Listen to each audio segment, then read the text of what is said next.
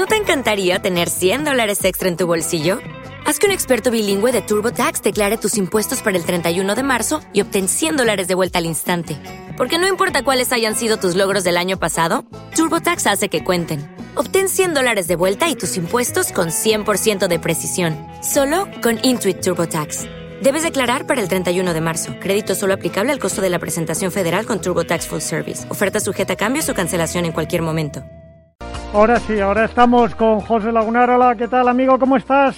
¿Cuánto tiempo? Hola, Timo. ¿Qué tal? Muy bien. Encantado de estar otro ratito aquí contigo y con todos tus oyentes. Pues como siempre eres bienvenido. ¿Por qué? Porque además habéis hecho un estudio que llegáis a la conclusión de que más de 6,5 millones de coches en España tiene un accesorio de aftermarket, lo cual estaría bien. El problema es la coletilla que está sin la homologación necesaria. Cuéntame un poco cómo ha sido este estudio, el por qué y cuáles son las principales, las principales conclusiones de este estudio. El estudio lo hemos llevado en ámbito nacional, hemos revisado muchos coches para poder determinar que al menos 6,5 millones de coches en España tienen al menos un accesorio en su interior que carece de homologación. Y es que el interior de los coches tiene un vacío legal importante en, cuanto a la homologación de los elementos que se pueden comprar para instalar dentro. Y es que dentro de un coche, o bien los elementos que hay dentro del coche, que forman parte del coche, tienen su homologación, o los sistemas de retención infantil, las sillitas de los niños. Pero el resto de accesorios, la correa para sujetar la mascota, la funda del asiento, el soporte para la tablet, el soporte para el teléfono, esos otros accesorios carecen de homologación. Y una cosa que nos ha llamado mucho la atención y nos ha alarmado especialmente es que el 53% de esos accesorios están en el entorno del conductor y están siempre relacionados o bien con espejos para revisar a los niños que llevamos detrás o bien, en la inmensa mayoría de los casos, relacionados con soportes para sujetar el teléfono móvil, el GPS, la tablet, etcétera, etcétera. Claro, si justo al puesto de conducción le añades un foco de distracción que está justito a tu lado, pues evidentemente estamos haciendo un pan con unas tortas al respecto. Pero además, José, es que todos estos denominados aftermarkets que van dentro de nuestro, de nuestro vehículo están eh, situados en asientos, en lunas, en salpicaderos, en las salidas de aire, eh, en los cinturones de seguridad del coche, esos, esos eh, que se instalan esas almohadillas para que parezca que es más mullido cuando evitan el, el sentido que tienen los, los cinturones, el retenerte. Todos ellos o tienen alguna interferencia de seguridad o en el caso de accidente se convierten en auténticos proyectiles porque no están bien enganchados y aquello empieza a volar por el coche y como tú decías, en muchos casos están cerca del conductor con el peligro que eso supone. Sí, efectivamente, en el momento que hay un accidente y cualquiera de estos accesorios sale desprendido es un proyectil en potencia para absolutamente cualquier ocupante del vehículo, principalmente para el conductor, pero ojo, mucho cuidado con lo que acabas de decir. Ya no solo esos accesorios, sino si dejamos simplemente las llaves encima del asiento en vez de dentro de la guantera, las llaves de casa, eso también es un proyectil en potencia. El móvil, todas esas cosas que hacemos inconscientemente, pero que realmente en caso de vuelco o de accidente o de un impacto fuerte, vuelan por el coche. Estamos hartos de verlo en los crash a los que asistimos. Efectivamente, y fíjate, si saltamos a la parte de atrás, vemos que el 33% de los coches que tienen al menos instalado una sillita de niño tienen un accesorio también relacionado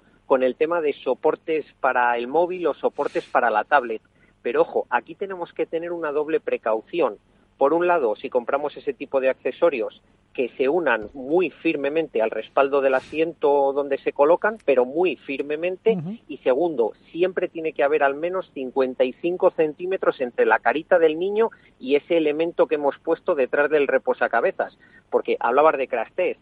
Si recordamos un crash test en un impacto frontal, el sistema de retención infantil va a sujetar al niño, pero no le va a sujetar del todo. Tiene que permitir un desplazamiento de la cabeza hacia adelante y un retroceso.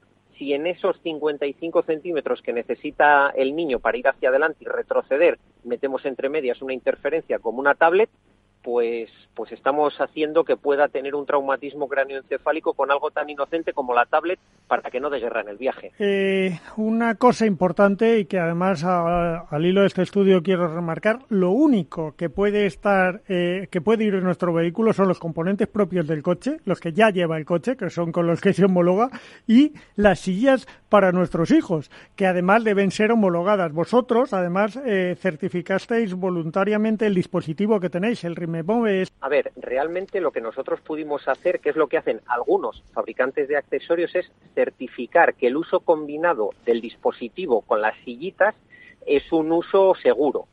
¿Qué es lo que pasa? Que hay un vacío legal dentro del interior del coche en el cual la Administración no ha armonizado qué tipo de ensayos hay que superar y que esos ensayos sean de obligado cumplimiento. Con lo cual, cada fabricante de cada accesorio de motu propio tiene que hacer los ensayos que considere oportuno.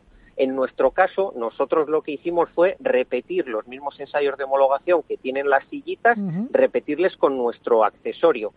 Y hay muchos otros fabricantes de accesorios que hacen cosas parecidas porque realmente están comprometidos con la seguridad. El problema es que como las administraciones no tienen unas normas mínimas que haya que cumplir, bueno, pues eh, hay fabricantes que lo hacen muy bien y otros fabricantes que digamos que no hacen nada. Claro, eso el consumidor final no lo sabe y es parte de la, de la intención de este estudio es dar a conocer al usuario final esta realidad y también pedir a la Administración que de una vez por todas regule el, el, asunto de los aftermarket en el interior del vehículo y diga qué pruebas son las de obligado cumplimiento y cuáles no, y por supuesto que vele porque todos esos fabricantes de accesorios tengan que cumplir esas normativas. José Lagunar, CEO y fundador de Ribequiz. Con ese mensaje nos vamos a quedar, pero yo quiero lanzar otro también a los usuarios. Es verdad que, que, no existe una normativa, aunque debería existir, pero es verdad que si investigamos un poquito en esas cosas que influyen en nuestra seguridad, que entren en páginas como la vuestra o en páginas de los accesorios que van a comprar, que no simplemente lo compren y vean si cumple con las medidas necesarias para seguir garantizando nuestra seguridad en el habitáculo, porque los fabricantes invierten mucho en que los habitáculos sean seguros en, caso de choque o en caso de incidente. Por favor, eh, no lo destrocemos nosotros con esos productos con los que llenamos el coche.